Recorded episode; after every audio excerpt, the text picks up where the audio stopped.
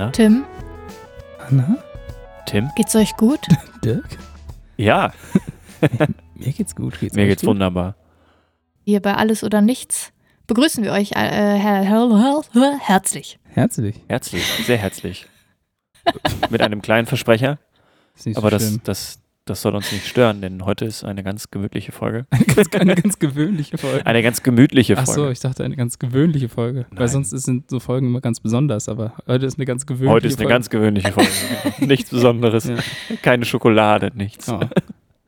Haben auch Ja. ganz tolle News am Anfang und zwar haben wir eure Kritik gehört und ernst genommen und umgesetzt, sodass Ja. wir den Kommentar, den wir auf Auf Apple iTunes, Podcast genau, hat uns nämlich ein aufmerk haben. aufmerksamer Hörer äh, geschrieben, dass er, dass er uns ja gar nicht so wirklich schreiben kann, wenn er oder sie Kritik hätte. Oder sie, genau. Nee, ich glaube, es war ein Typ. Das war, ich glaub, in dem Fall war es tatsächlich dran, ein Typ, genau. Ja, aber wir haben jetzt, ja. Äh, Social Media Präsenz aufgebaut. Wir haben einen wahnsinnigen Instagram-Account und wir haben einen wahnsinnigen Facebook-Account. Den findet ihr oder die findet ihr unter dem erstaunlichen Namen nicht erwartbar. Dir bringe ich noch was bei. Richtig. Oder wer so Shortlinks mag, facebook.com slash dbinwb oder unter dem Benutzernamen dbinwb auf Instagram. Also, genau. wenn ihr diese Folge jetzt schon hört und denkt, da muss ich jetzt unbedingt was zu sagen oder da würde ich gerne noch was genauer wissen oder ich habe eine Idee für die nächste Folge, dann schreibt uns doch einfach, weil, wie ihr merkt, wir nehmen uns, euch, wir nehmen euch sehr ernst. Und uns. Und uns natürlich Ja, auch, euch- sonst also- funktioniert das nicht. Ja. Sorry, euch nehme ich nicht so ernst, aber Okay, danke, Oh. Hanna, danke. Dafür darfst du anfangen heute, habe ich gehört. Nee. nee, stimmt überhaupt Nee. nicht. Das Tim ist fängt an. totaler Quatsch. Schade, okay. Alles oder nichts. Ja, alles oder nichts. Das Alles- oder Nichts-Prinzip ist tatsächlich ein Prinzip, das existiert. Das beschreibt nämlich eine Kernidee des Crowdfundings. Und zwar die, also der Ansatz, dass man bei erfolgreicher Überschreitung eines, eines Zielbetrags alles ausbezahlt bekommt. Ja, Und wenn totaler man- Shit ist das. Was? Und warte, warte mal. Erstmal erkläre ich ganz kurz. Also man, kriegt, man kriegt das gesamte Geld ausgezahlt, wenn so ein Mindestbetrag überschritten ist. Und man kriegt keinen Cent, wenn dieser Betrag nicht erreicht ist. Also will ich zum Beispiel, keine Ahnung, ein Fahrrad erfinden, dann Das aus Holz ist zum Beispiel. das, genau, ein Fahrrad aus Holz, was aber total individualisierbar ist und was auch als Regenjacke tragbar ist. Das wäre so eine typische Erfindung für Crowdfunding. Und ich habe das Gefühl, ich brauche für die Entwicklung und für die Produktion brauche ich 10.000 Euro, aber die habe ich gerade nicht. Dann gibt mir dieses Alles- oder Nichts-Prinzip quasi die Sicherheit, dass ich das Geld dann auch tatsächlich bekomme. Also das heißt, ich bekomme das Geld tatsächlich ausgezahlt, wenn dieses äh, Funding-Ziel erreicht ist. Und auf der anderen Seite gibt es den Unterstützern aber auch die Sicherheit, dass ich genug Geld habe, um mein Vorhaben tatsächlich in die Tat umzusetzen und die nachher das Fahrrad dann auch ausgeliefert kriegen. Ja, oder je nachdem. Es gibt ja so verschiedene äh, Kategorien, wie man unterstützen kann zum Beispiel. Also man kann für 5 Euro kriegt man, weiß ich nicht, so, eine, so einen Schlüsselanhänger. Für 200 kriegt man dann vielleicht, weiß ich nicht, äh, ein Eine Fahrrad dann zum Beispiel. Genau, das Und bei ist, 1000 irgendwie eine persönliche eine Gravur noch oder so. Richtig, richtig. Das ist auch eins der, der Kernideen, was das Crowdfunding übrigens von Spenden unterscheidet. Also bei der Spende kriege ich nichts dafür. Ich sage, ich bin nett und ich gebe dir einfach Geld. Und bei Crowdfunding ist es aber im Normalfall so, dass ich sage, ich gebe dir nur Geld und bekomme im Gegenzug aber eine abgemachte Gegenleistung. Also Mhm, zum Beispiel ein gutes Gewissen. nee, eben nicht, sondern es geht tatsächlich um, naja, das gibt, Moment, das, das gibt es auch bei manchen, manchen Eben. Kampagnen, aber ganz oft ist es so, zum Beispiel, wir stellen uns, ne- oder müssen wir uns gar nicht vorstellen, wir nehmen eine Band, wie zum Beispiel hier die Magdeburger Band Berlin Syndrome, die haben ihr ich Album auch crowd gefundet. Tolle Band. Gut, ja, finde ich auch. Und ich habe sie ja auch unterstützt und man hat quasi gesagt, naja, wenn du zum Beispiel 10 Euro zahlst oder so, dann bekommst du, äh, wenn das Ziel erreicht ist, dafür das Album. Und wenn du aber 60 Euro gibst, kriegst du eine Schallplatte und das Album. Und wenn du noch mehr Geld gibst, dann kriegst du zum Beispiel ein Privatkonzert oder du bekommst äh, VIP-Plätze beim nächsten Konzert oder sowas. Das heißt, man gibt nicht einfach nur das Geld, um eine Sache zu unterstützen, sondern man bekommt auch einen Wert zurück. Eine echte Gegenleistung quasi. Also es ist Richtig. wie ein Produkt, was du im Vorfeld kaufst, Richtig. was es aber noch nicht gibt. Und dadurch, dass du es jetzt schon bezahlt hast, sorgst du halt dafür, dass der Produzent oder so das dann halt schon ja dann auch überhaupt produzieren kann, sonst würde es nicht gehen. Genau. Das ist auch die, die Grundidee, wo, wes weshalb Crowdfunding überhaupt erfunden wurde, sagen wir mal in Anführungsstrichen. Wobei, eigentlich gibt es Crowdfunding schon, schon ewig. Selbst Mozart hat sich finanzieren lassen, um seine äh, Konzerte irgendwie aufführen und machen zu können. Aber wenn man so ein bisschen danach googelt, dann findet man meistens nur die Geschichte von Perry Chen, der im Jahr 2001 gerne ein Konzert in New Orleans organisiert hätte, aber einfach nicht das Geld hatte. Und das hat ihn genervt, weil er sich gedacht hat, hä, nachher kommen doch sowieso genug Leute und bezahlen die Tickets. Das heißt, das Geld wäre eigentlich da, aber ich habe es halt nur noch nicht und deswegen kann ich das Konzert nicht organisieren. Und daraufhin hat er das äh, genutzt und hat daraus Kickstarter gegründet, die wahrscheinlich bekannteste Crowdfunding-Organisation der Welt. Das Crowdfunding ist eigentlich deswegen so, so interessant und so wichtig, weil es tatsächlich sehr viel verändert hat hier auf der Welt. Man, denkt man vielleicht gar nicht dran, aber also Crowdfunding hat uns zum Beispiel so Sachen gegeben wie die Oculus Rift, die, ja, die ist crowdfunded worden oder das Spiel Cards Against Humanity ist über ein Ah, Crowdfunding Okay, cool. äh, in die Welt gebracht worden. Und wie gesagt, es sind auch aber normale Leute, wie zum Beispiel Musiker oder, oder Kreative, die damit halt zum ersten Mal, zum ersten Mal, Zum ersten- da, kommt der Schwabe, da kommt der Schwabe in ihm genau, hoch. zum ersten Mal, wenn es ums Geld geht, ja, da bin ich sofort wieder Schwab.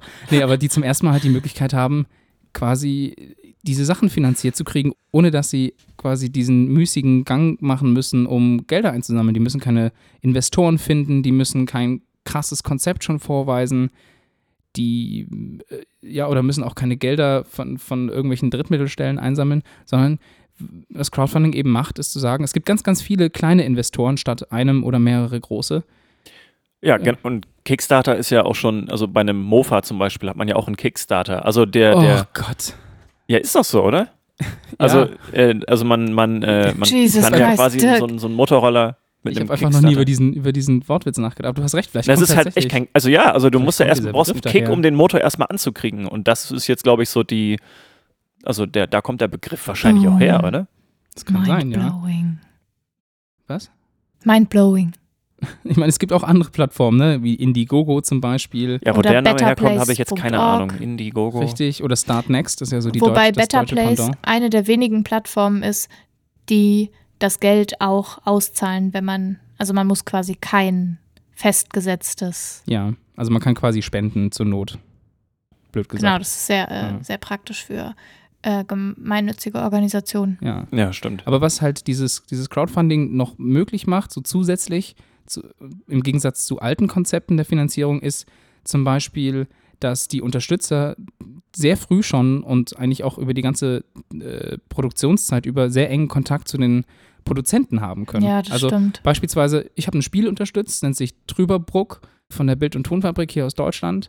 Und ich habe quasi für diesen Beitrag, den ich gezahlt habe, habe ich, habe ich nicht nur dafür gesorgt, dass in dem Spiel ein Buch auftaucht, auf dem mein Name steht, sondern ich habe quasi auch durch so Umfragen und durch Kommentare mitentscheiden können, wie das Spiel verläuft, wie manche Charaktere heißen, wie sich das Spiel verändern soll. Und das verändert natürlich einiges, weil plötzlich auch eben Produzenten von Kultursachen oder so sich von Anfang an darauf einstellen können, worum es den Leuten geht, wenn sie das Produkt haben wollen oder kaufen wollen. Ja. Also Das stimmt. Also man kann halt viel transparenter miteinander irgendwie kommunizieren. Also man fängt quasi von Anfang an an, wenn du jetzt irgendwie einen Betrag spendest, bist du von Anfang an bei der Produktion quasi dabei und kriegst genau mit, Ja. wie, wie das abläuft und kannst im besten Fall dann natürlich auch irgendwie mitentscheiden Ja. oder so. Ich meine, manchmal will man es natürlich auch nicht. Äh, ich meine, Hanna und ich haben ja auch Rucksäcke über Crowdfunding uns quasi geholt, wo wir einfach Mega gesagt haben, geile das sind einfach Rucksäcke. coole Rucksäcke und die haben A einfach die great Finanzierung. fucking bag. Ja, genau, er heißt A Great Fucking Bag. Und die hatten einfach, die haben einfach die Finanzierung gebraucht, um einen coolen Rucksack, her, Rucksack herzustellen und den haben wir uns geholt. Aber spannend sind ja auch so ganz andere Bereiche, die man damit finanzieren kann. Ich erinnere mich zum Beispiel The Ocean Cleanup, also dieses riesige Projekt, äh, Ah, von einem Holländer auch, ne? genau von diesem jungen Holländer, die Ja, mit den Weltmeere zu Armbändchen, ne, befreien. die man dann zurückbekommt. Das kann sein. Ich habe ich hab da, glaube ich, tatsächlich Geld gespendet. Ich habe nichts bestellt, aber ich habe auf jeden Fall mitgemacht. Der hat ja in kurzer Zeit zwei Millionen US-Dollar zusammenbekommen. Oder auch, ich erinnere mich, ähm, als ein Brite die Schulden von Griechenland, vom gesamten Land Griechenland Ah, ja. über Crowdfunding reinholen wollte, um quasi halt dem Land zu helfen und den Leuten vor Ort. Hat ja leider nicht geklappt, aber trotzdem. Oder es gibt auch äh, so Crowdfunding-Kampagnen, wo eine Pipeline, eine Wasserpipeline gelegt wurde, um so Bereichen, äh, um so Bereiche, wo es sehr trocken war, mit Wasser zu versorgen. Also quasi auch diese Möglichkeiten, wo man vorher gedacht hätte, ah, ärgerlich, ich würde ja gern was machen, aber mir fehlen die Mittel dazu. Das ist plötzlich möglich, weil halt Leute mit ganz, also mit kleinen Beiträgen sich beteiligen können und äh, dort, ja, damit Sachen verändern können. Es gibt aber auch eine, eine Crowdfunding-Kampagne, oder gab es auf jeden Fall, um Kylie Jenner als jüngste Milliardärin äh, der Welt irgendwie Ja. zu schaffen. Also das Ziel war dann irgendwie, keine Ahnung, 50 Millionen oder so, weil ihr noch 50 Millionen gefehlt haben. Stimmt, ja. Und dann sind das ganz schnell irgendwelche Trolle, die dann irgendwie das auch machen. Aber das gibt's, also ich könnte mir vorstellen, dass Kickstarter oder allgemein diese Plattform das dann auch schon vielleicht ein bisschen beobachten und dann Klar. solche Fälle dann Klar. noch einfach. Also ich habe mal gar nicht erst überlegt, mir auch Finanzierungshilfe zu holen für ein Musikalbum, was ich quasi mal aufnehmen wollte. Und jedenfalls in Deutschland ist das so, bei dieser Plattform Start Next, da bekommt man dann auch einen Ansprechpartner und der ist tatsächlich direkt für einen da, sagt, hey, wenn du, du bist Musiker, okay, da haben wir solche Modelle dafür. Ähm, am besten ist es, wenn du deine Kampagne so und so aufziehst und wahrscheinliche Ziele sind so und so. Also man bekommt da tatsächlich einen Ansprechpartner an die Seite, der versucht einem zu helfen. Und die Erfolgsquote von so Kampagnen ist immens. Ne? Also ja, aber dafür streichen die halt auch einen gewissen Prozentsatz deiner, genau, ja. deines gefundeten Geldes halt ein. Ja, so, die müssen sich ja auch irgendwo schwierig finde, finanzieren, wenn es ne? zum Beispiel um, also um tatsächlich Spenden für. Stimmt. Hilfsorganisationen oder so geht. Das ist die, die Komplikation dabei. Ja, das ist aber auch so einer, bei so einer Plattform auch irgendwie äh, verständlich, dass sie halt auch irgendwie Geld verdienen müssen. Nur ist es halt klar, wenn es für einen guten Zweck ist, dann ist es irgendwie Mhm. blöd. Ähm, Genau, das ist halt das Ja, aber wenn, ihr, wenn das jetzt irgendwelche Produkte sind, dann ähm, kann ich das schon so Ja. aus unternehmerischer Ja. Sicht schon verstehen, dass sie sich da einen kleinen Prozentteil quasi, ähm, dass sie das dann Ja. quasi behalten. Ja. Vor allem, vor allem, wenn man jetzt nochmal zurückkommt äh, zum Thema, ne? also alles oder nichts. Ganz oft ist es ja auch so, wenn ein Produkt durchfinanziert wird, dann meistens auch deutlich über diese Grenze. Und dann ist quasi auch wirklich genug da, um das durchzufinanzieren und sogar noch ein bisschen mehr, sodass man quasi sogenannte Stretch Goals irgendwie umsetzen kann. Mhm. Und wenn das Produkt oder das Projekt, was irgendwie versucht wird, da umzusetzen, einfach wirklich schlecht durchdacht ist oder auch einfach blöd, dann ist es auch voll okay zu sagen, nö, du bekommst auch nichts ausgezahlt, nur weil so ein paar Trolle der Meinung sind, dass man dir jetzt irgendwie noch ein bisschen Geld zuschieben muss. So, ne? Also, Aber ich meine, du kriegst doch auch manchmal oder hast doch vor kurzem noch was bekommen, was du mal vor Jahren gecrowdfundet hast, Das stimmt, was heute überhaupt ja. keinen Sinn mehr ergibt. Stimmt, das war irgendwie so ein, so ein, so ein Speicher oder so. so ein ganzer, ja. Also ich habe schon einige Crowd, äh, Crowd, Crowdfunding-Kampagnen unterstützt und meistens ist es auch gut. Also damals, als es noch nicht überall Powerbanks gab, war das ein Hersteller, der hat gesagt, hey, wir geben dir hier eine Powerbank mit USB-Anschluss für dein iPhone. Und damals hatte ich noch das allererste iPhone und da ist der Akku dann doch relativ schnell leer gegangen. Und das war revolutionär für mich. Und dann habe ich, glaube ich, ich weiß nicht, wie lange habe ich gewartet? Sieben Jahre? Acht Jahre? das kam doch Zeit- letztes Jahr, oder? Ja, es kam letztes Jahr. und in der Oder Zeit ist ein vorletztes bisschen was Jahr. passiert äh, auf der Welt, auch was Speicher und was Akkus anging. Das kann natürlich auch passieren, ja. das ist auch das Ding bei Kickstarter. Man, also es gibt ja immer so einen Zeitrahmen, der irgendwie vorgegeben wird und es ist halt auch ganz oft der Fall, dass es einfach ein halbes Jahr später kommt, ein ganzes Jahr später oder halt viel länger. Ja. Und deswegen sollte man solche Dinge, glaube ich, nie ähm, äh, jetzt unterstützen mit Geld, was man eigentlich nicht, nicht hat. Oder wenn man jetzt unbedingt einen Rucksack braucht, dann sollte man, glaube ich, nicht auf Kickstarter einen Nee, da bestellen, weil darfst du das dich dauert nicht halt drauf, wirklich lange. verlassen. nee, genau, auf keinen ja. Fall. Ja, genau, das meine ich. Ja. Aber sonst finde ich immer noch beeindruckend, wie quasi die, diese Idee, dass sich viele kleine Leute an was beteiligen, um was Großes zu finanzieren, statt dass man große Geldgeber hat, finde ich äh, total spannend und ich glaube, das hat schon viel Gutes auch hervorgebracht.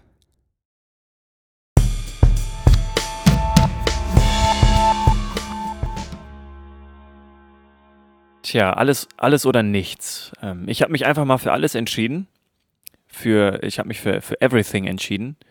Für die Theory of Everything. Auf Deutsch die Weltformel. Das ist eine, eine hypothetische Theorie der Wissenschaft, die alle Gesetze und Phänomene des Universums präzise beschreibt. Ich wollte noch so dramatische Musik im Hintergrund haben. Und zwar in einer Theorie. Also, dass man eine Theorie hat, die quasi alles beschreibt, was äh, in dem Universum und darüber hinaus quasi passiert.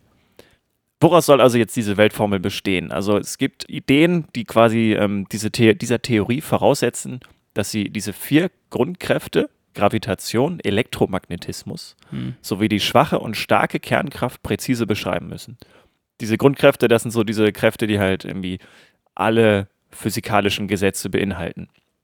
Das klingt alles sehr kompliziert, ist auch verdammt kompliziert und es wird auch noch komplizierter, denn äh, es gibt noch mehr Voraussetzungen, die quasi diese Theory of Everything beschreiben und erklären soll. Das wäre zum einen die Relativitätstheorie, also die allgemeine kommt ja von, von Einstein, die Quantenfeldtheorie, eine Erklärung zu den Elementarteilchen, dann äh, das Standardmodell der Kosmologie, die Natur der dunklen Materie und der dunklen Energie. Mhm. Dann noch die konsist oder eine konsistente und renommierbare Quantentheorie der Gravitation. Und Tim, von du all klingst diesen so Dingen, unbegeistert. von all diesen Dingen, wollte ich gerade sagen, von all diesen Dingen habe ich absolut gar keine Ahnung. Aber ich finde es einfach unfassbar faszinierend, dass halt, äh, dass es halt eine Theorie geben soll oder dass Wissenschaftler gerade an einer Theorie quasi arbeiten, unter anderem ja auch Ja. äh, in diesem Large Hadron Collider im, im CERN, um halt diese grundlegenden Theorien Zusammenzufassen. zusammenzufassen und Mhm. erklären zu wollen. Genau, und das ma macht die Menschheit, beziehungsweise machen Wissenschaftler irgendwie schon seit Jahrhunderten. Ja, das äh, gibt schon ziemlich lang die Idee. Ja. Genau, also selbst, das fängt beim, bei Archimedes an. Dann gab es irgendwie lange Pause, so Mittelalter rum. Äh, dann äh, kam im 17. Jahrhundert dann Isaac Newton, der in seiner äh, Philosophae Naturalis Principia Mathematica zum ersten Mal irgendwie versucht hat, so äh, physikalische Gesetze zusammenzufassen. Dann äh, später ganz viele andere Wissenschaftler, Laplace, Oersted, Maxwell, Faraday, Einstein, Heisenberg und so weiter. Ja, aber mein, meine eigentliche Frage ist eigentlich auch jetzt an euch. Was glaubt ihr, die Menschheit oder was glaubt ihr, dass die Menschheit davon profitieren könnte? Oder warum macht der Mensch das? Wa- Warum, warum besteht diese Neugierigkeit oder die, das, den Drang danach, dieses Wissen quasi irgendwie zu erlangen? Also, das gibt es schon seit über, keine Ahnung, seit über 2000 Jahren Mhm. denken sich da Menschen was so aus. Geht es überhaupt um Wissenserlangung? Ich dachte, es geht eher darum, das erlangte Wissen zusammenzufassen. Also es geht quasi um die Kompression und also quasi aus was Großem, Komplizierten, was Allgemeingültiges zu machen, oder nicht? Genau, richtig. Und das schließt ja quasi die Dinge ein, die wir schon wissen und die Dinge ein, die quasi noch theoretisch kommen können. Ja. Und da arbeiten ja gerade die Wissenschaftler so ein bisschen dran. Aber ich habe mich, also ich habe das mir so gedacht, okay, Theory of Everything passt so ein bisschen zum Thema. Dann dachte ich mir, okay, versuchst du irgendwie jetzt die Relativitätstheorie zu erklären? Dachte ich, das wäre viel zu kompliziert. Don't do it. Genau, das dachte ich mir auch. Aber dann kann man, also klar, die Relativitätstheorie kann man schon irgendwie erklären, klar. Ähm, aber da würde ich mich jetzt nicht qualifiziert genug fühlen. Aber so aber, ein bisschen dann, aber philosophieren. dann mit der Welttheorie auftürmen, weißt du? Nein, natürlich. Aber nur, dass es sie Nein. gibt, nicht wie sie funktioniert. Ja, also alles äh, allgemein, wie, wie diese Theorie oder wie erstmal, äh, wie der Stand der aktuellen Wissenschaft zum Beispiel Mhm. ist, weil man dachte zum Beispiel vor 200 Jahren, okay, alles das, was wir jetzt wissen, da kommt nicht mehr viel. Ja. So, und dann kam da aber noch eine ganze Menge. Und was glaubt Ja, ihr, es wo wird wir auch jetzt noch in welchem bestimmt Punkt eine so ganze sind? Menge kommen. Also ich weiß, dass, äh, dass es einige Leute gab, die fest davon überzeugt waren, dass wir es hinkriegen, wenn wir so eine Formel haben, alles vorherzubestimmen. Also, genau, das ist ja auch so ein bisschen auch die Kernaussage, dass man Genau. alle, die, Ja. alle Phänomene quasi so erklären kann, dass man vorausschauend quasi sieht, Genau. was jetzt zum Beispiel in, keine Ahnung, wenn das Universum dann irgendwie das dann nicht mehr gibt, ja, was aber dann nicht nur, passiert. nicht nur dementsprechend, sondern auch, das würde, dass das ja alle Vorgänge erklären würde, würde es zum Beispiel dafür sorgen, dass man so Sachen wie die, die freie ähm, Entscheidung in Frage stellen würde. Ne? Ja. Also kann ich wirklich Entscheidungen selber treffen oder ist das durch irgendwelche physikalischen Gesetze schon vorbestimmt, für was, also wie ich mich entscheide, was ich denke, was ich sage. Ja. Also der freie Wille ist da quasi auch so eine Sache. Deswegen ist das damals ja auch zu einem philosophischen Thema irgendwie auch geworden. Genau, in die Richtung wollte ich es jetzt auch versuchen, ein bisschen zu Mhm. lenken. Also, weil es ja schon, es gibt ja auch selbst in der Popkultur den äh, bekannten Film Per Anhalt durch die, durch die Galaxis, wo jetzt die Frage nach Ja. dem Leben, dem Universum und dem ganzen Rest gestellt wurde und die Antwort dann 42 war. Und das ist dann halt so, äh, Was inzwischen übrigens ein persiflierend so ein unglaublich bisschen, äh, ausgelutschter Witz ist. natürlich, ja klar, Ja. also deswegen, äh, Ich finde den Aber immer trotzdem- noch lustig. Ja, also ich finde es halt, also lustig, es ist ja nicht wirklich lustig. Es ist einfach eine unfassbar einfache Antwort auf die schwierigste Frage, die man stellen kann. Und das ist halt dann überhaupt erstmal, dass man erstmal hinterfragen muss, ob diese Frage überhaupt Sinn ergibt, Hm. wenn sie so einfach beantwortbar wäre und so. Also, dass man gar nicht großartig sich über die Frage Gedanken machen sollte, weil es äh, dann im Endeffekt doch zu nichts führt, vielleicht. Naja, aber eigentlich, es geht auch eigentlich darum zu sagen, ich schaffe es, ein Modell mir auszudenken, was alles erklären kann. Ja, Ja. also dann kann man das, das Wissen natürlich nutzen, um äh, daraus Sachen abzuleiten, um Entscheidungen zu treffen, ist was überhaupt physikalisch möglich, ist was nicht möglich. Und äh, das hat dann, glaube ich, gar nicht, gar nicht so viel mit der philosophischen Frage zu tun. Okay. Ja, also das hat, glaube ich, einfach wirklich so fast schon so einen ingenieurwissenschaftlichen Ansatz. Ja, auf jeden Fall. Ich weiß, wie die Sachen sich verhalten, ich weiß, wie ich damit umgehen kann und ich weiß vielleicht auch, wie ich es verändern kann, um das zu meinem Vorteil irgendwie zu drehen. Aber angenommen, alle Wissenschaftler auf der Welt finden jetzt heraus, was die Weltformel ist. Man hätte jetzt ein Ergebnis, keine Ahnung, in 50 Jahren oder so, und dann würde man merken, okay, so ist das. Was würden dann diese Wissenschaftler danach dann tun? Ich glaube, es gäbe voll viele Suizide. Hä? Also nur weil man so eine Formel findet, mit der man quasi die Vorgänge beschreiben kann, heißt das ja noch nicht, dass man andere Wissenschaften damit obsolet machen würde, ne? Also Ja, aber wenn, also ich, ich stelle mir gerade vor, wenn du jetzt Physikstudent bist oder so, Ja. du promovierst, machst deinen Doktor und dann zehn Jahre später hast du zum Beispiel die Weltformel. Alles ist erklärt. Es gibt, kein, es gibt keine Teilchen mehr, die man noch finden könnte. Es, alle Es gibt Gesetze keine sind definiert Fragen und mehr. genau richtig. Dann also wüsste ich jetzt nicht, was jetzt so, so dieser Berufsstamm oder die ganze Wissenschaft dann dieses Zweiges quasi, was, was sie dann machen würden. Mhm. Da Also muss ich man sich glaube- anderen, da muss man dieses Wissen nutzen, um es uns so gut und cozy zu machen wie möglich. Indem Ja, wir zum ja. Beispiel die Klimaerwärmung endlich mal verhindern oder so. Ja, also ich glaube aber auch nicht, nur weil ich was im Kleinen sehr genau beschreiben kann, was ja durch Mhm. Heisenberg eigentlich schon widerlegt ist, ne? Also das ist ja schon mal so Ja. ein schwieriges Ding. Nur weil ich das im Kleinen sehr gut beschreiben kann, heißt das noch nicht, dass ich im Großen damit alles, äh, alle Ableitungen, die daraus folgen, schon erkannt und verstanden habe. Ja, aber ich. die Hypothese ist ja gerade, man hat das. Ja, genau. Meinst Also das quasi. Ich, ich, also also ich nicht mein- nur die Das das, Beschreibung, was sondern auch das gesamte Dirk Verständnis, was, was dazu quasi, ja, okay. was diese, was quasi in einer Weltformel zusammengefasst Du wird. meinst, egal was, für- was für einen Versuch ich mir ausdenke, ich Es, weiß, gibt, es sind alle für alle quantenmechanischen Versuche sind erledigt und man hat Ergebnisse für alles. Genau, Das also alle. Also offenen der Fragen hypothetische sind. Fall, dass es das jemals quasi eintreten nichts mehr, Ich bin was mir- offen ist. ich bin mir gar nicht sicher, ob eine Weltformel das wirklich liefern kann. Verstehst du? Also, Ja, das glaub, ist, ne- glaube ich, eine Fra ne, ne, ne Frage, wie man quasi jetzt diese Weltformel Ja. beansprucht. Wenn es jetzt halt wirklich nur um physikalisch-mathematische Gesetze geht.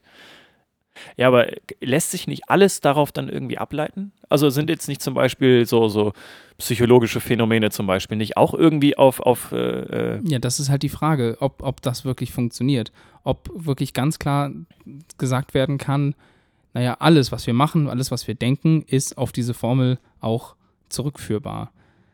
Weil dann, also wenn das so ist und alles deterministisch ist, also wirklich alles schon vorbestimmt durch eine Formel, ja, dann ist das mit dem Sinn im Leben ja auch schon ein bisschen schwierig. Da müssen Genau, wir eigentlich auch das gar nicht groß ja, drüber genau. nachdenken. Ja. Das es ist ja das, was ich gerade sagte. genau, und das ist so das Spannende bei dem Thema. Also, ja. Unter anderem. Also, ja, schwierig. ich bin kein, ich, ehrlich gesagt bin ich kein großer Vertreter davon, dass man das tatsächlich hinkriegt. Ich glaube Hat nicht, man dass gar nicht gemerkt. Ja, ich bin da bis einfach ein Ja, aber das ist ja okay. Also ich ich habe mir da jetzt ehrlich gesagt noch nicht, also klar, jetzt im Thema, um das halt vorzubereiten schon. Und dann dachte ich halt, okay, wenn man jetzt das konsequent zu Ende denkt, dann kommst du irgendwann an einen Punkt vielleicht, oder weiß man halt nicht, äh, wo dann alles erklärt ist und dann keine offenen Fragen mehr Ich sind. glaube, das funktioniert nicht. Ich glaube, das, Okay. das ist nicht möglich. Also allein schon die Vorstellung zum Beispiel, wenn wir, wenn wir so eine Formel finden, ist die Frage, ist das eine Formel, die nur für unser Universum gilt? Können wir quasi, was wäre, wenn wir denn tatsächlich nach so anderen Theorien auch so Multiversen, genau, haben, richtig. gel gelten dann dort andere Gesetze? Ist, sind die auch mit dieser Formel erklärbar? Also ich, ich glaube, man, man, ein paar Fragen lassen sich, lassen sich nie beantworten. Zum Beispiel, was ist, die, was ist der Ursprung alles Seins?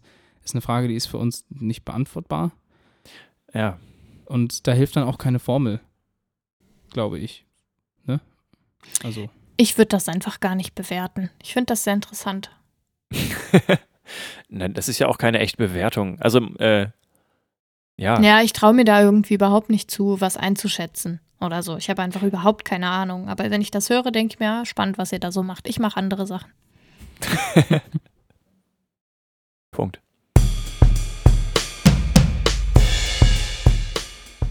Es gibt eine Situation im Leben mancher Menschen, in der sie alles gewinnen können und nichts verlieren. nichts Und- verlieren. Nichts verlieren. Und das ist dann der Fall, wenn sie im Gefängnis sitzen und Okay. zur lebenslanger Haft zum Beispiel verurteilt sind. Ich wollte gerne mit euch über Gefängnisausbrüche sprechen. Ah, ja, ja, okay. Und zwar ist es nämlich in Deutschland zum Beispiel und in Österreich auch ganz spannend, weil die Flucht als solche straffrei ist. Ja. Der Gefängnisausbruch heißt juristisch Entweichung der Gefangenen. Entweichung. Und Ja. 1880 war der Gesetzgeber schon der Meinung, dass die Selbstbefreiung straffrei bleiben müsste, weil es quasi dem natürlichen Freiheitstrieb des Menschen entspricht, die Freiheit zu suchen. Ja, Das, das klingt irgendwie sehr verständlich. Also Ja. klar, jeder Mensch hat ja den Drang da, danach, irgendwie frei zu sein. Genau, und deswegen hat der Gesetzgeber quasi gesagt, wir können niemanden dafür bestrafen, dass er diesem Drang nachgeht, weil das quasi das Natürlichste überhaupt ist. aber das heißt ja nicht, dass die, dass die dann, wenn die einmal draußen sind, draußen bleiben dürfen. So im Sinne von, ey, du hast es geschafft, herzlichen Hey, genau. Nee, es geht nur darum, dass sie quasi durch den Ausbruch nicht noch zusätzlichen Verfahren bekommen. Hm. Die Hilfe zur Flucht ist aber äh, Straf- und Bußgeld bewährt. Das heißt, nach Paragraph 120 Strafgesetzbuch gibt es die Gefangenenbefreiung. Das heißt, da steht, wer einen Gefangenen befreit, ihn zum Entweichen verleitet, dabei fördert oder es auch nur versucht, wird mit Freiheitsstrafe bis zu fünf Jahren oder mit Geldstrafe bestraft. Und- das heißt, macht das besser nicht. Man kann das auch nicht auf sich selbst anwenden, ja? Sich selbst sozusagen, Ja. sich selbst Beihilfe geht, glaube ich, nicht, ne? Weiß ich nicht. Ist es nicht auch so, dass wenn du bei dem Versuchs quasi, bei dem Versuch auszubrechen, wiederum andere Straftaten begehst, wie Mord zum Beispiel, dass das ja dann aber klar wiederum dann, äh, dann bestraft wird? Ja, das ist ja klar. Ja, oder auch Sachbeschädigung oder so. Also du darfst Genau, jetzt nicht, also das ist genau, so der Klassiker, ne? Darfst jetzt nicht Sachbeschädigung, an- an irgendwelche dein- an Gitter dein werden Ding- durchgesägt genau. oder so. Ja, ja. Dann kommst du zurück, weil du eingefangen wirst. Dann musst du nur so, keine Ahnung, 100 Euro zahlen, weil du so so ein Gatter durchgesägt Ja, hast. oder du kriegst halt noch mehr äh, Freiheitsstrafe aufgebrummt oder so, ne? Also gibt ja häufig Sachbeschädigung, wie gerade gesagt, oder Körperverletzung auch von Beamten oder die Bestechung. Da macht sich der Beamte dann aber auch selbst strafbar. Hm, Ja, klar. Außerdem ist die Flucht auch häufig ein Disziplinarverstoß gegen die Anstaltsordnung, was ich eigentlich ziemlich nett finde. Also, ist irgendwie lustig. Aber muss man sich Äh, das heißt, es gibt dann irgendwie halten? so Hausstrafen, weil man quasi gegen die Hausordnung so. verstoßen hat. Dann kriegt man Okay, irgendwie heißt, Arrest oder so. Wenn du, wieder- wenn du wieder reinkommst, also wenn du wieder gefangen wirst, dann quasi wird, weil du eigentlich wieder vor Ort bist, wird dann diese Straße, Stra Straße, Strafe ausgeführt. Wenn du aber quasi es wirklich geschafft hast zu fliehen, dann hat diese Hausordnung ja nichts mehr mit dir zu tun. Genau. Aber wenn du quasi dann wieder zurück bist an dem Ort, dann gibt es halt verschärfte Haftbedingungen zum Beispiel. Ich wollte noch kurz abgrenzen. Es gibt ja diese Entweichung. Das heißt, der Gefangene entkommt aus dem Gewahrsam, also aus dem Knast. Also das ist quasi der klassische Ausbruch. Und dann gibt es noch die Abgrenzung zum Lockerungsmissbrauch. Das heißt, äh, wenn jemand eine Vollzugslockerung hat und Ausgang hat und dann nicht mehr zurückkommt, dann ist das keine Entweichung, sondern eine Nichtrückkehr. Finde ich auch sehr Ach, das ist verständlich. manchmal einfach Ah, diese super, Begrifflichkeiten, ne? ja. aber macht ja Sinn, ja. Was passiert eigentlich, wenn ich sitze im Knast und plötzlich kommt ein Meteoritenhagel und macht die ganzen Wände von Gefängnis kaputt und dann gehe ich einfach, weil ist ja nicht mehr zu. Bin ich dann auch entwichen? Hätte ich quasi eigentlich. ja, du musst da bleiben, bleiben müssen? natürlich. Aber ist ja Oh. völlig egal, weil es ja nicht strafbar, wenn du einfach gehst. Stimmt. Ist ja mein innerster Drang. Ja, und Ja. gerade in einem Katastrophenfall ist ja dann auch irgendwie nicht nur Freiheitsdrang, sondern Überlebensdrang ja auch irgendwie, äh, Ja, das sowieso. oder? Also, es Genau. wäre ja blöd, wenn du als Gefängnisinsasse tatsächlich irgendwo bist, wo es eine Überschwemmung gibt und du bleibst in deiner Zelle, weil du so gesetzestreu bist oder so. Macht ja keinen Sinn. In den USA ist das ein bisschen anders. Die USA haben ja sowieso ein völlig anderes Rechtssystem als wir hier in Deutschland und da werden die Strafen ja auch total anders bemessen. Man kann irgendwie fünfmal lebenslänglich bekommen und dann hat man so ein paar hundert Jahre Knast aufgebrummt bekommen. Und der Ausbruch wird auch sehr hart bestraft und mit einem neuen Verfahren geahndet. Das heißt, da gilt es, gibt es quasi nicht dieses Recht auf Freiheit. Ich wollte mit euch noch über so ein paar bedeutende Ausbrüche sprechen. Äh, viele davon sind auch in den USA passiert. Und zwar der längste Ausbruch sozusagen, also der Mensch, der am längsten außerhalb vom Gefängnis war, ist der zweifache Mörder Leonard Fristone. Der ist aus einem Gefängnis in Nevada ausgebrochen und der war einfach vom 15. Dezember 1923 bis zum 15. November 1969 auf freiem Fuß. Also über 40 Jahre. Ja, also richtig lange. Und dann hat ihn sein eigener Sohn wieder überstellt. What? Nach so einer langen. Zeit? Krass. Das heißt, er hat den Sohn wahrscheinlich komplett großgezogen, ohne, also quasi. Ja, kann, ja. wir wissen nicht, wo er war in der Ja. Zeit. Aber er war jedenfalls nicht im Gefängnis. Aber das, Mhm. verwi- das verjährt auch nicht, ne? Also das heißt, sobald man draußen ist, wird die quasi das Absitzen der Strafe gestoppt. Genau. Und geht dann, erst weiter, wenn man wieder drin ist. Okay. Richtig, genau. Dann gibt es natürlich, gibt es ja dieses berüchtigte Gefängnis Alcatraz, diese Gefängnisinsel. Und äh, die war ja zunächst ein Militärgefängnis und da gab es mindestens 29 Fluchtversuche mit insgesamt 80 Beteiligten. Und davon sind 62 wieder gefasst worden. Einer ist vermutlich ertrunken und 17 andere sucht man immer noch. Sucht man die wirklich immer noch? Ja, also man weiß jedenfalls nicht, wo sie sind. Ja. Ähm, als Alcatraz dann ein Hochsicherheitsgefängnis wurde, gab es 14 Fluchtversuche, von denen keiner geglückt ist. Fünf sind noch unauffindbar, aber vermutlich sind sie halt ertrunken. Ja. Und einige von denen, die quasi sogar mehrfach versucht haben zu fliehen und dann wieder an eingefangen wurden, sind dann hingerichtet worden. Ah, krass, okay. Also das ist quasi, das kann auch Teil der Strafe sein. Das hat auch sieben Schwerverbrecher aus Texas 2001 ereilt. Und zwar sind die äh, am 13. Dezember 2000 ausgebrochen, indem sie quasi die Werkstatt und den Wachturm übernommen haben. Und die haben halt 16 zivile Arbeiter und auch ein paar Gefängniswärter überwältigt, sind mit Schusswaffen in einem gestohlenen Fahrzeug entkommen. Das hat international Schlagzeilen gemacht. Die sind auch als die Texas Seven bekannt. Die haben halt auf ihrer Flucht weitere Straftaten begangen und auch unter anderem einen Polizisten ermordet. Und die sind dann am 24. Januar 2001 wieder verhaftet worden. Einer hat Suizid begangen, die anderen sechs wurden deswegen zum Tode verurteilt. Man sieht, die Länder machen das sehr unterschiedlich. Und äh, es ist ein Spiel um alles oder nichts. In Brandenburg soll von 2020 an per Gesetz eine stärkere Vertretung von Frauen in den Parlamenten erreicht werden. Ich weiß nicht, ob ihr davon gehört habt. Ja, ja. Natürlich. Mein Handy hat vibriert und hat mir, glaube ich, von allen Apps, die ich drauf habe, Push-Nachrichten geschickt, ja. Genau, damit wird quasi der Brandenburger Landtag in Potsdam das erste bundesweite Paritätgesetz verabschieden oder hat es verabschiedet, Das sodass gilt aber quasi 50-50 Frauen und Männer in den Parlamenten erreicht werden soll. Das gilt aber tatsächlich erst ab 2024, weil da ja dann die Landtagswahl Nein, ab ist. oder? 2020. Okay, Aber quasi für die 2020. neue Wahl noch nicht. die ist ja dann dieses Jahr, ne? Genau. Ja, aber also cool. das also, heißt, die nächste Wahl wird 2024 sein, aber da ist das Gesetz quasi schon für, Mhm. zehn, äh, für vier Jahre in Kraft. Okay. Es gibt natürlich ein paar Stimmen dagegen und die sagen halt, das freie Mandat, die Parteifreiheit, die Freiheit der Wähler wird eingeschränkt. Und dazu kann man halt dann sagen, dass es eben die Gleichberechtigung gibt, die in unserem Grundgesetz verankert ist.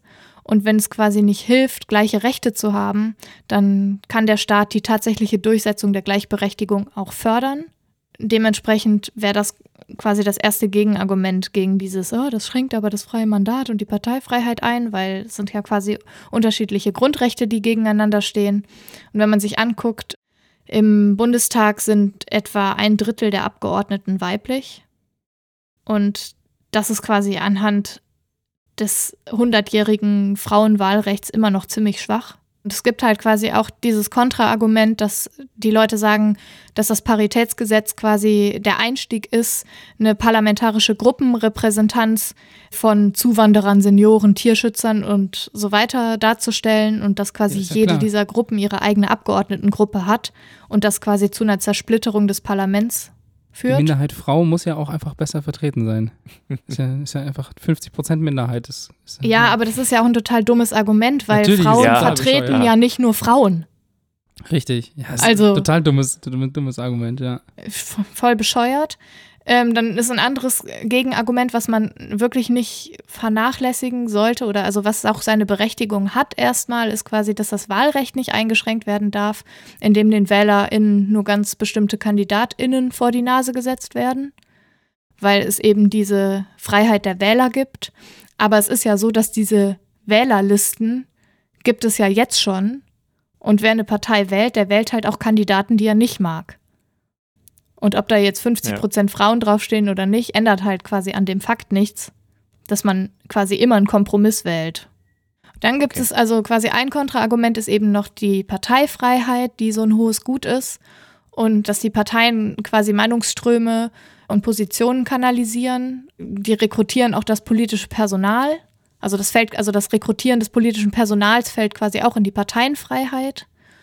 Und dazu kann man aber nur sagen, dass die Parteienfreiheit nicht absolut ist, sondern die muss quasi mit den Vorgaben der Verfassung austariert werden. Und dazu gehört eben auch der Auftrag zur Förderung der Gleichberechtigung, der übrigens auch in der brandenburgischen Verfassung nochmal gesichert ist. Dementsprechend werden quasi alle Kontraargumente, die das freie Mandat, die Parteienfreiheit und die Freiheit der Wähler vorschieben, ausgehebelt und äh, ich würde sagen Glückwunsch. Ja, ich Brandenburg. muss auch sagen, ich bin sehr froh, dass das einfach beschlossen ist. Also Das es ist, ja, es ist genau, nicht so, dass richtig, da jetzt ja. drüber diskutiert wurde, weil, also es hat ja schon gereicht, die ersten drei Kommentare unter einem Spiegelartikel zu lesen. Du Ja. hast schon wieder gedacht, wie kann die Menschheit überhaupt noch auf diesem Planeten existieren? Sondern, also es wird nicht diskutiert, sondern es ist einfach beschlossen und das ist jetzt gut so und die Welt wird garantiert nicht bei der nächsten Wahl untergehen, weil das plötzlich umgesetzt werden muss. Ja. Und es ist einfach schön, dass, dass das jetzt handfest ist und gemacht wurde und hoffentlich schließen sich noch weitere Länder an. Ja, das ist ein, der erste Schritt in die richtige Richtung.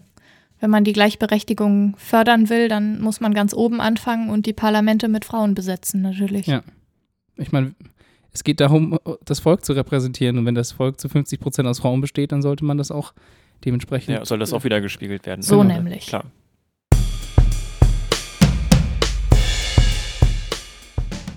Stellt euch vor, ihr seid Geheimagenten und auf einer Dinnerparty und also von irgendeinem krassen Bösewicht und ihr habt keine Walkie-Talkies, weil die Batterien leer sind, aber ihr müsst euch dringend etwas sagen. Wie kriegt man das hin? Ihr habt jetzt auch keine Bluetooth-Headsets, das habt ihr nicht. Dosentelefon. Ja, aber ihr wollt, dass man das nicht sieht und dass das andere nicht mitkriegen. Dosentelefon mit Angelschnur. Ist auch eine gute Idee. Bluetooth-Dosentelefon. Ihr könnt einfach einen Laser nutzen, der Schall im Ohr erzeugt. Ist jetzt mein Vorschlag. Beziehungsweise ist nicht, ist nicht mein Vorschlag, sondern das ist eine Technik, die jetzt von Forschern des MIT in einem Paper vorgestellt worden ist. Und man nutzt den sogenannten photoakustischen oder den optoakustischen Effekt. Und dieser Effekt beschreibt eben das Material, das von Licht bestrahlt wird, anfängt zu schwingen und dementsprech äh, dementsprechend Schallwellen produziert.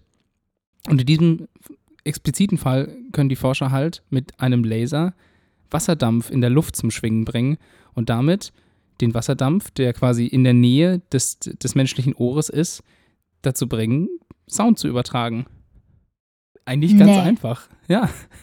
Also was man dafür macht, ist, man, man nimmt diesen Laser, passt die Wellenlänge genau an, sodass die eben genau an einer gewissen Stelle, und zwar halt dann am Ohr des, der Person, die Des man Empfängers quasi. des, genau des Empfängers, dass man quasi die Wellenlänge so einstellt, dass es genau dort passiert.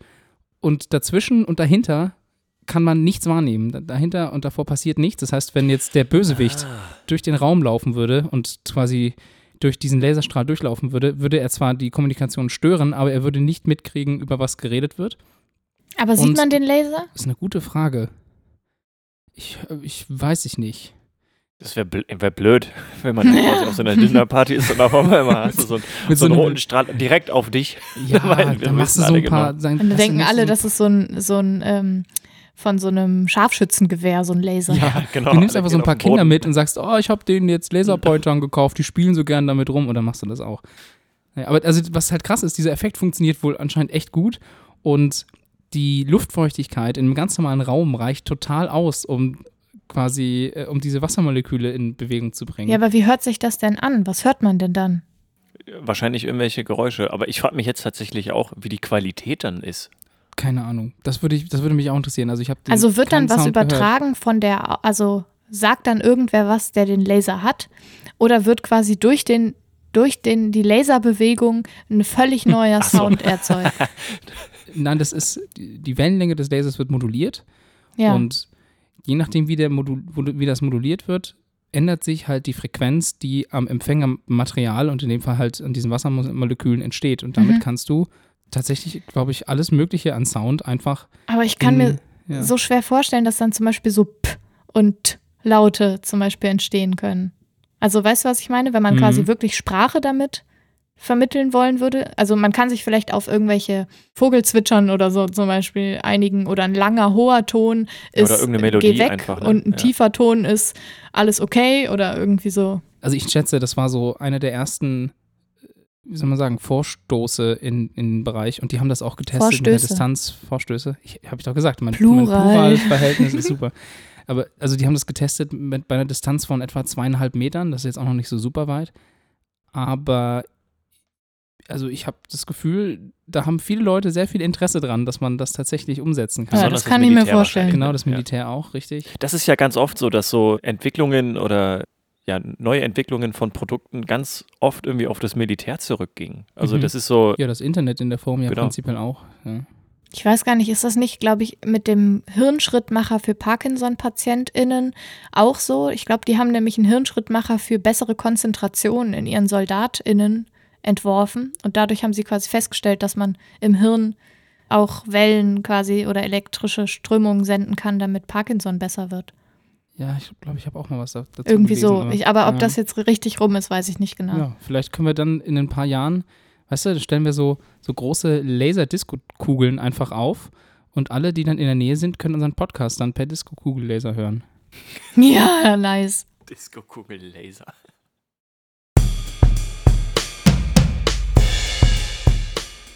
Ich habe diese Woche und sogar heute gelernt, dass der Körper einen theoretischen Wert von 45 Millionen US-Dollar hat.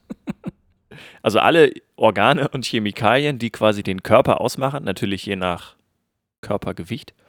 Ähm, ja, ist aber wie gesagt eigentlich nur ein theoretischer Preis. Je schwerer, desto teurer. Sozusagen, ja klar, du hast dann ja mehr von allem. Also äh, Okay. mehr, mehr, mehr Chemikalien. jetzt? Hm? 45 Millionen US. 45 Millionen. Also Aber ein dass die- theoretischer Wert. Wenn man jetzt die quasi. Arbeitskraft auch und so mit einberechnet. Leute, eure Seelen und eure Geiste sind viel mehr wert. Oh. Ja, das stimmt tatsächlich, aber das bringt ja auf dem Markt nichts. Also du kannst dir davon auf dem Markt nicht viel kaufen. Aber es gibt auch tatsächlich einen, einen echten, also wie gesagt, Wieso? so es gibt ein theoretisch, paar wenn man Leute, quasi die haben denkt, ihre Seelen verkauft. An den Teufel ja, zum stimmt, die haben Beispiel irgendwie für so den Kölner Verträge Dom. geschlossen, ne? Eieiei. Ja. No, Nochmal, also das ist nur ein theoretischer Wert. Also wenn man jetzt quasi den gesamten Körper, also erstmal die Organe zum Beispiel verkaufen würde, hätte man einen Wert. Aber wenn man jetzt auch alle Elemente, die man quasi jetzt im Körper hätte, also äh, das, das fängt bei Kohlenstoff an und Mhm, hört irgendwie bei Eisen und Uranium auf. Okay. Wenn man das alles aufschlüsseln würde, wäre das quasi ein Wert von 45 Millionen US-Dollar. Auf dem echten Markt sozusagen, jetzt für, für Organspende zum Beispiel, geht man aber eher davon aus, dass alle äh, oder dass der Körper im Schnitt eher einen Wert von 550.000 US-Dollar hat. Es gibt so ein paar Organe, die so richtig viel wert sind. Äh, eine Lunge zum Beispiel kann einen Preis bis zu 1 Million US-Dollar erreichen. Eine Leber kann bis zu 557.000 Dollar erreichen. Eine Niere 262.000 Dollar. Ja, und Haut ist wohl relativ günstig. Äh, da kostet wohl irgendwie ein Quadrat Inch, was heißt es auf Deutsch? Zoll. Zoll? Ein Ein Quadrat, Quadratzoll. Zoll, sagt man das so? Hat auf jeden Fall wohl irgendwie nur einen Wert von 20 US-Dollar. Ja, die Haut Auf wächst dem- ja auch nach. Genau, Also- auf, dem, auf dem legalen Markt. Äh, auf dem Schwarzmarkt ist alles natürlich ein bisschen günstiger. Toll. Echt? In dem Fall ist es günstiger, ja klar, Hm. weil es natürlich sehr wenig gehandelt wird und deswegen sind die Preise sozusagen sehr hoch. Äh, auf dem Schwarzmarkt deswegen halt auch relativ günstig. Hä? Ja. Sorry, Also, das habe ich nicht es gibt- verstanden. Also es gibt einen kleinen legiti äh, äh, nicht legitimierten, Legal? limitierten Markt quasi, Also, auf dem irgendwie Organe gehandelt werden. Gerade in den USA ist es halt so, dass das halt viel nicht mit Listen funktioniert, sondern tendenziell eher so auf finanziellen Ausgleich ist. Und weil dieser Markt halt sehr klein ist, aber die Nachfrage sehr hoch ist, sind die Preise auch sehr hoch. Und der Schwarzmarkt bedient dann quasi die, die sich das nicht leisten können, Ah, zu einem okay. anderen Preis halt. ja, okay. Ja, es ist ja Genau. gerade ein Urteil gesprochen worden für Schadensersatz für Menschen, die Lebendorganspende in Deutschland gemacht haben und nicht gut genug aufgeklärt wurden, dass zum Beispiel es mit sich mit einer Niere echt ein bisschen schlechter lebt als mit zweien. Ah, Weißt du, die haben Recht bekommen? Die haben Recht bekommen, ja. Ah. achso, weil die zu, also nicht weil die ausreichend nicht genug gut informiert aufgeklärt wurden. wurden. Also so. und die, die Krankenhäuser bzw. ÄrztInnen haben als Gegenargument gegen diesen Schadensersatz äh, aufgeführt, dass sie ja das Organ sowieso gespendet hätten, weil es ein nächster Verwandter war Und das Gericht hat das aber nicht durchgehen lassen, weil sie sagten, diesen moralischen Druck äh, nehmen wir quasi nicht als gegeben hin, dass die Ja, Menschen gut. unter jeglicher Bedingung eins ihrer Organe hergeben würden. Fand Ja. ich gut. Ja, ist auch nachvollziehbar. Also ich, ich würde auch viel eher was geben, wenn ich der Meinung bin, dass mich das kaum beeinträchtigt. Genau, eben. Ja, auf jeden man Fall, überlegt klar. es sich halt viel öfter, wenn man weiß, okay, mit einer Niere werde ich ständig müde sein und nicht mehr arbeiten können und so. Jetzt habe ich aber noch mal eine Frage zum Wert des Körpers. Ja.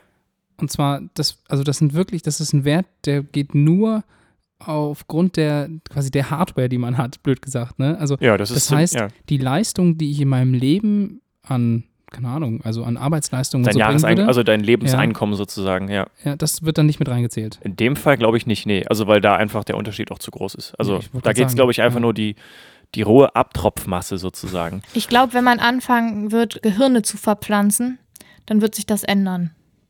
Ach so, wenn man jetzt quasi das Gehirn eines, weiß ich nicht, Also Genies weiter Genau, verpflanzt quasi. ja. Genau. Ja, dann, das wäre Ja. lustig, wenn das an so Börsen quasi gehandelt wird oder an so einer Auktion und man dann quasi der Höchstbietende kriegt das dann. man hat dann keine Bitcoins mehr, sondern Braincoins. Andererseits so. ist das die Frage dann, ist das immer noch die Person, die es bekommt oder ist es dann die Person, Ja, stimmt. von der Wer hat das Gehirn was? kommt? Genau, also, richtig. Keine ich, Ahnung. war, ich war so clever, ich habe für ein gutes Gehirn geboten. Und jetzt bin ich noch cleverer. Ach, du, ja, stimmt. Mhm, Fragen über Fragen. Ja. Dirks bestes Land der Welt. Das beste Land der Welt des heutigen Tages ist Liberia. Da, wo die Liberische Halbinsel liegt. Nee, das ist die Iberische Halbinsel, Tim. Da, wo die Libellen herkommen? Nein, auch nicht. Da, wo ich jetzt lieber wäre als hier. Es ist ihr nicht seid, Libyen. Ihr seid schon sehr gut. Nein, aber um jetzt nochmal ein bisschen Klarheit zu schaffen. Liberia liegt im Südwesten Westafrikas an der Atlantikküste. Und zwar grenzt im Nordosten äh, Sierra Leone, im Norden und im Nordosten an Guinea und im Osten an die Elfenbeinküste. Ich hoffe, ihr wisst Habe ich doch gesagt. Ja? Ist nicht Stimmt, hast recht, ja. Stimmt, hast Das ist recht. quasi gegenüber, wenn man so will, von Madagaskar. Nee, Madagaskar ist die Ostküste. Ja, eben, aber deswegen gegenüber. Du machst so, Achso, Du wenn du in der Mitte Afrika in der quasi Mitte? teilst. dann ist das so gespiegelt drüben. Madagaskar. Nicht schon wieder. Ja, quasi gegen, ja, gegenüber von Madagaskar, wenn du es so willst. Liberia ist so groß wie 15.597 Fußballfelder, also 111.000 Quadratkilometer und hat 4,7 Millionen Einwohner, also so viel wie ein Zehntel von Spanien. Ja, die, Komm mal, die du hast noch einen anderen Vergleich, oder? äh, äh, so viel wie Köln und Berlin zusammen. Ah, okay. Kommt, kommt wahrscheinlich sogar wirklich hin. Kommt hin, ne? Oh, das ist gut gemacht, Dirk. Yeah. Ganz spontan. Äh, die Hauptstadt ist Monrovia. Der Präsident ist George Tavlon Mane Opong Usman Wea. Seines, Kannst du seines, das bitte nochmal schneller Ja, sagen? wollte ich gerade sagen. okay, George Tavlon Mane Opong Usman Wea. Ah, ja. Seines Zeichen ehemaliger Fußballprofi von AS Monaco, Paris Saint-Germain und AC Mailand. Tatsächlich. War 1995 Weltfußballer und hat bis 2018 in der Nationalmannschaft von Liberia Fußball gespielt. Es gibt aber noch weitere wichtige Persönlichkeiten aus Liberia, und zwar einmal Alan Johnson, Sirleaf und Lema Gbove. Die haben nämlich beide 2011 den Friedensnobelpreis bekommen. Für was genau. denn? Für ihren gewaltfreien Kampf für die Sicherheit von Frauen und für das Recht der Frauen, sich in vollem Umfang an friedensschaffender Arbeit zu beteiligen. Yes, Fempower. Warum Liberia jetzt das beste Land der Welt ist, einerseits natürlich, weil dort äh, zwei wunderbare Frauen herkommen und weil die Geschichte von Liberia sehr einzigartig ist. Und zwar hat Liberia 1847 die Unabhängigkeit von den Vereinigten Staaten von Amerika bekommen, was tatsächlich Good sehr job. selten ist, weil die Vereinigten Staaten selber ja nie wirklich kolonial, ko, so ne? kolonialisiert Ja, haben. Und zwar war es so, dass Liberia zunächst ein Projekt zur Ansiedlung ehemaliger Sklaven war aus den Boah. Vereinigten Staaten. Und somit auch dann tatsächlich der erste unabhängige afrikanische Staat, den, den es jetzt quasi heute so noch gibt. Ah. Halt 1847. Ah, ich finde das so eine traurige Geschichte. Ja, es ist traurig, aber so einmalig irgendwie, dass es auf jeden Fall so ein bisschen. Ja, aber also Öffentlichkeit verdient. schrecklich einmalig. Also, Ja, na klar, ja, ja. ja. voll. Also das halt, also Sklaverei sowieso ist ja, keine Frage, was Schreckliches. völlig. Klar, das natürlich. ist ja immer noch so ein Thema. Die Flagge von Liberia ist übrigens äh, ziemlich ähnlich zur Flagge von den Vereinigten Staaten, nur dass es keine 50 Sterne gibt, sondern einen einzigen Stern. Ah, Genau. Okay, echt? Und sonst sieht Ja, die genau. Flagge ganz gleich aus. Ja, okay. Also sehr ähnlich. Also es gibt auch blau, nee, blau, genau. Es gibt rot, weiße Streifen und Mhm. halt oben links einen einzigen Stern. Ja, das war Liberia. Hannah. Ha, ha, ha. Hannas Hassbeitrag. Ich habe eine Frage an euch. Und zwar, was verbietet ihr euch selbst, weil ihr wisst, dass es irgendwie gut ist, in irgendeiner Weise, es euch aber wahnsinnig schwer fällt? Moment. Wir verbieten uns das, wir verbieten es uns, weil es gut ist. Zum Beispiel weniger Zucker essen oder so Sachen. Genau. Ja, zum Beispiel, das wäre sowas. Dirk, du auch? Ah. Äh, nee, eigentlich, eigentlich nicht. Also Dinge, die ich mir verbieten würde. Nee. Ich hasse heute Selbstreglementierung. Oder ehrlich, eher gesagt, das Dilemma der Selbstreglementierung, weil zum Beispiel, ich kaufe keine Avocados mehr, weil Avocados wahnsinnig viel Wasser brauchen zur Herstellung und dadurch Bevölkerungsteile in Südamerika darunter leiden. Aber Avocados sind mega geil. Das stimmt. Ich fliege Ja. nicht mehr innerlands, obwohl das viel billiger ist und viel schneller geht, als mit der Bahn zu fahren, weil es voll Kacke ist für die Umwelt. Ich esse wenig Fleisch, weil Fleischkonsum einfach auch nicht besonders toll ist. CO2 und so weiter und moralisch, tralala. Aber es ist so lecker. Ja, genau, es ist lecker. Ja. Genauso das gleiche mit Fast Food. Das ist echt nicht gut für meinen Körper und deswegen verbiete ich es mir selbst. Es ist aber echt gut manchmal. Oh, so eine Pizza, ey. ja, oder so ein richtig schöner Cheeseburger. Oder Ja. so Spare Ribs. Oder Plastiktüten, Spare- Spares, Coffee genau. Cups, Plastikflaschen.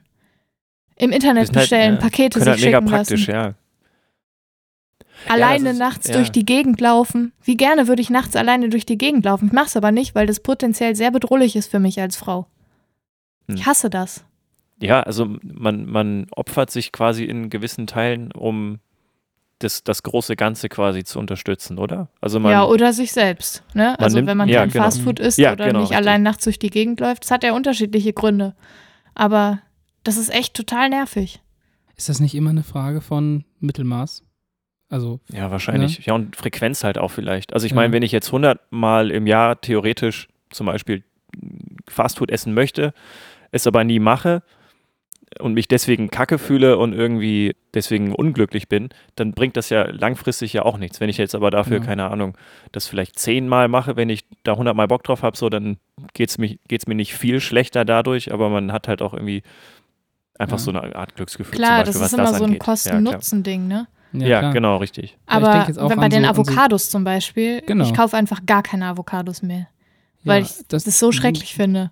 Ich wollte gerade das gleiche Beispiel nennen mit so, mit so Fischen. Also das wird ja ganz oft genommen, dieser typische Point of No Return, dass man überfischt und dann kann sich quasi so eine Fischkultur nicht mehr, also in so Erholen. einem See zum Beispiel nicht mehr Mhm. erholen. Und das heißt, das heißt ja aber nicht, dass man dort überhaupt gar nicht fischen sollen dürfte, an, außer man sagt natürlich, Fisch essen ist jetzt auch äh, Ja. schlecht, sondern dass man das quasi so macht, dass man dem Bestand nicht so sehr schadet, dass man nachher quasi selber drunter leidet. Ne? Und ich glaube, so kann man das mit der Avocado auch machen. Also mal eine Avocado nehmen ist, ist okay. Ich meine, dann muss man natürlich auch, finde ich, dafür sorgen, dass man für sowas mehr Geld bezahlt, um zum Beispiel das auszugleichen, dass andere Länder dafür, äh, naja, mehr Ja, von aber ihren wie willst Ressourcen du denn die hergeben muss. Wasserarmut ausgleichen? Wenn kein Wasser da ist, ist kein Wasser da. Na, ja, klar, nee, also das, es geht auch nicht darum, dass du quasi sagst, na, ich bezahle einfach nur mehr, dann kann ich mir alles leisten. Also das bedeutet schon, dass du dich reglementieren musst mit der Menge, die du, die du zu dir nimmst. Aber Avocado ist ja so ein Ding, alle kaufen Avocados, weil es als diese Superfrucht ange, angepriesen wurde. Und alle müssen aber anfangen, weniger Avocado zu kaufen. Aber man muss, glaube ich, nicht ganz auf Avocado verzichten. Ja, oder man muss Avocados eben aus Ländern kaufen, in denen das funktioniert und in denen Ja. die Bevölkerung nicht darunter leidet. Das gibt's ja auch. Ja. Das Und das kann man zum. Beispiel mit einer Crowdfunding-Kampagne initialisieren. Ja, ich, jedenfalls hasse ich diese Selbstreglementierung und dieses Dilemma total, aber ich will ja ein guter Mensch sein und ich will ja auch auf mich selber aufpassen und auf meine Mitmenschen und auf die Umwelt und überhaupt und das ist total bescheuert. Kann ich nachvollziehen. Ich glaube, man muss erstmal sortieren, welche Sachen, für welche Sachen gibt es denn eigentlich gute Alternativen? Ja, also wenn es zum Beispiel eben geht, um so Sachen geht wie Plastikverpackungen. Die meisten Genau. Sachen brauche ich nicht in Das Plastikverpackungen. ist ja auch dann in den meisten Fällen eigentlich keine Selbstreglementierung, so richtig. Also Ja. man könnte, man hat sehr einfache Alternativen, zum Beispiel Wasser aus Glasflaschen zum Beispiel zu kaufen oder Genau, einfach aber- Leitungswasser zu trinken. Wenn ich unterwegs Ähm. bin und nicht meinen Coffee-to-go-Becher dabei habe und Bock habe Ja. auf einen geilen Kaffee, dann kaufe ich mir den Kaffee halt nicht. Weil ich keinen das, ja, Wegwerfbecher kau also mitnehmen möchte.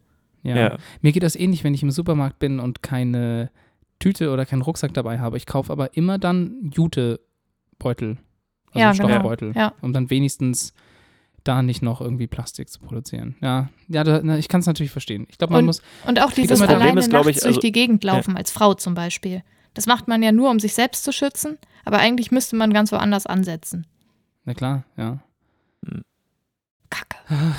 Ja, ist immer so ein Ding, ne? Wie viel. Was, das wie Ding viel ist halt irgendwie, es gibt, leisten, wenn man, ne? ja, also wenn man jetzt selbst zum Beispiel, weiß ich nicht, eine Avocado pro Woche essen würde und man das dann weglassen würde, dann würde man zum Beispiel, dann würdest du pro, pro Woche, äh, pro Monat vier Avocados sparen.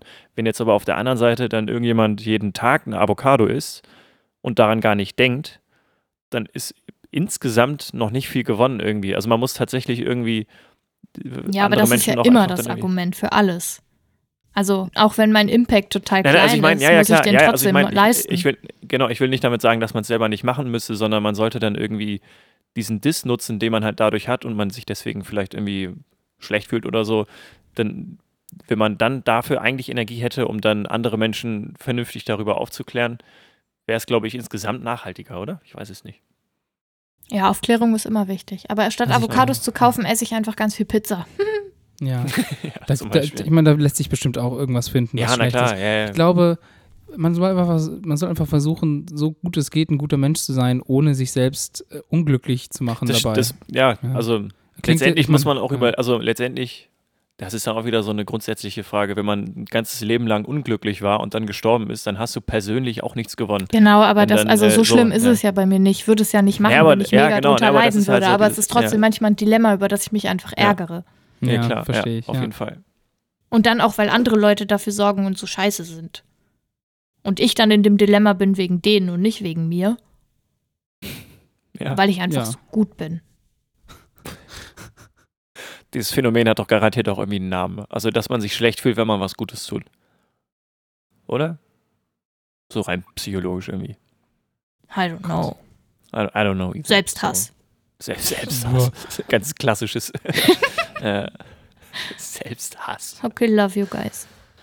Ah, Love you. Toll. Toll, toll, Tims Tipps.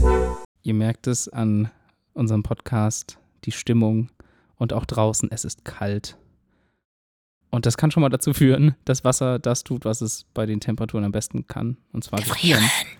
Und das heißt, wenn man im Auto unterwegs ist und das nachts draußen stehen lässt, kennt das, dass man äh, meistens morgens erstmal kratzen muss oder wer ein Fahrrad hat, kennt das vielleicht, dass das Fahrradschloss zugefroren ist. Also ich habe schon mehrere Schlüssel abgebrochen beim Fahrradschloss aufmachen. Und daher habe ich für euch da draußen die optimalen Tipps, um gegen vereiste und äh, ja, also gegen Aufs vereiste. Fahrradschloss draufpinkeln? Nein, das sollte man zum Beispiel nicht machen. Komm, Das hast du aufgeschrieben, oder? ich ich habe ja recherchiert. Nein, also ich habe ich hab Tipps tatsächlich gegen, gegen vereiste Scheiben und vereiste Schlösser. Und die Triviallösung für die meisten Probleme ist natürlich, die Sachen irgendwo zu haben, wo es warm ist. Ja, und eben. Die, ja, die machen wir jetzt mal außen vor. Nee, also äh, im Urin stehen zu haben, weiß ich nicht, ob das so eine gute Idee ist. Ja, aber ist doch warm. Ja, aber doch auch nur für eine gewisse Zeit. Ja, aber damit kann ja man doch ständig- auftauen. Also wenn man so ganz langsam in so einem regulierten Strahl pinkelt, könnte man es doch auftauen. Ich sag's Okay, ja nur. ich, erz- ich erzähle gleich, warum das nicht so, nicht so gut ist. Ja, Aber wir erzähl fangen mal doch an jetzt mal. Aus Exhibition. Ja, also das ist auch Belästigung für andere dann, oder? Drauf an, wo du das machst. Und das stinkt dann auch immer so. Okay. Interessant. Also für die Autoscheibe. so, Autoscheibe, ja. Wasser ist keine gute Idee. Und Heißes gehört- Wasser so Heißes Wasser ist eine ist ganz nicht schlechte gut. Idee. ja, okay. dann Und kriegt's Urin Risse, auch? oder? Genau, weil die Gefahr ist tatsächlich da, dass das kaputt geht dadurch, durch diesen, durch diesen schnellen Temperaturunterschied. Sollte man nicht machen. Und Urin ist im Normalfall auf guten 37 Grad, oder? 37? Ja, das ist nicht so Ja. warm. Es sollte man trotzdem nicht machen, wenn, wenn quasi das, wo man drauf pinkelt, Minusgrade hat. Was man aber machen kann, ist Enteisungssprays oder halt Enteisungsmittel zu nutzen. Die kann man so kaufen, man kann die aber auch selber machen. Das Sag ist so eine bloß. Mischung aus, aus Alkohol und Spülmittel und so. Und das, dann besprüht man quasi die Autoscheiben und dann lässt sich das super leicht entfernen. Das, ich weiß nicht, warum das so unbeliebt ist. Die meisten Leute, also vor allem in Deutschland, kratzen morgens einfach, obwohl man sowas benutzen könnte. Wie, also einfach Enteisungs. Das ist wirklich, das ist so ein? Sprüh, so ein Sprüh, Ach so so, okay. Ich kenne das nur so ein kleinen Döschen, was für einen Schlüssel. Äh, Du kannst natürlich auch, wenn du es hast, so eine Alufolie auf die Scheibe legen, das hilft auch schon mal. Aber wie gesagt, kein heißes Wasser, das ist keine gute Idee. Aber so ein Enteisungsmittel macht total Sinn. Wenn es aber um so Sachen geht wie Schlösser, wie zum Beispiel beim Fahrradschloss oder auch das Türschloss von der Tür, das kennt man ja auch, also jedenfalls bei uns war das öfters so, dass ich die Tür nicht aufgekriegt habe. Nicht mit Gewalt dran gehen, also nicht versuchen drauf rumzuhauen, hauen, nicht versuchen die Tür aufzuziehen. Es gibt mehrere Tricks, die helfen. Anhauchen. Manches- wenn das reicht, ist schon mal super. Aber was zum Beispiel Aufs helfen Schloss könnte, Ja, sag ich eben nicht aufs Schloss pinkeln. ja, Hannah hat mich überzeugt. Also es ist, ja, also es gibt einen Trick, Trick, den ich gelesen habe, der umstritten ist, ist, dass man seinen Schlüssel gleichmäßig mit einem Feuerzeug warm machen soll und dann quasi ins Schloss steckt und dann ein bisschen wartet, sodass sich das verteilt und dann nochmal probiert aufzumachen. Aber verformt sich der Schlüssel dann nicht? Nee, ist nicht heiß genug Hm, wahrscheinlich. Sollte nicht heiß genug sein. Man kann aber auch den Türschlüssel mit Handdesinfektionsmittel, also wenn da Alkohol drin ist, einschmieren und dann auch quasi reinstecken und dann enteist das quasi. Das gleiche, was mit der Fensterscheibe äh, beim Auto passiert, passiert dann im Schloss. Oder was auch helfen soll, auf jeden Fall, ist halt Öl, aber nicht irgendein Öl, also jetzt nicht einfach euer Fahrradkettenöl Olivenöl. nehmen oder Maschinenöl und ähm, auch Olivenöl nicht, sondern so Silikonspray. Da einfach so zwei Spritzer ins Schloss rein und das sollte normalerweise reichen, dass zum Beispiel Türschlösser, aber auch Fahrradschlösser sich problemlos trotz Kälte wieder öffnen lassen.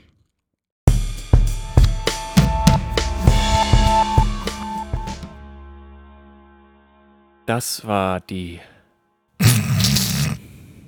von Ja, komm. dir bringe ich noch was bei. Rede noch ein bisschen Noch ein bisschen tiefer. langsamer Bisschen noch und ein bisschen mehr. Ich glaube, ich muss mal näher ans gibt Mikro Stimme. gehen, damit ich Es gibt Folgen, es gibt Folgen, Genau. die sind brillant. Es gibt So wie die Folgen, letzte Folge, die fand ich wirklich sehr lustig.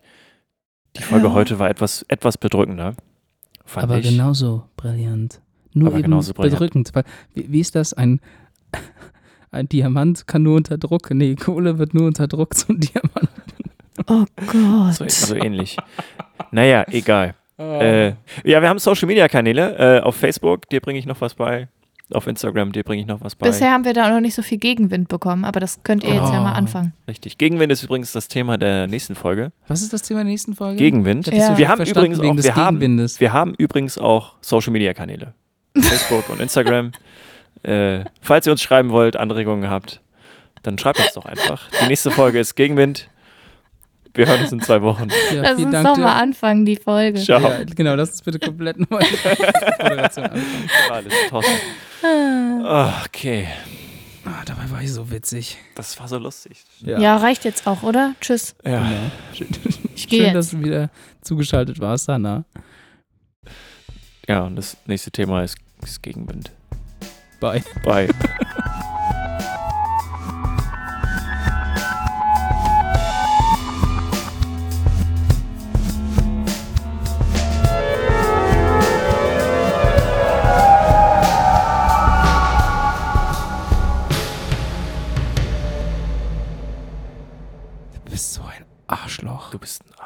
Nee, Seid nett ein zueinander. Sonst Ja, verkaufe ich eure Körper für 45 Millionen Dollar. Für 90 zusammen. Da musst du aber wirklich unsere Atome sortieren quasi. Dann hast du. Kann ich. Egal. Ich Mit der. Nieren. So, jetzt.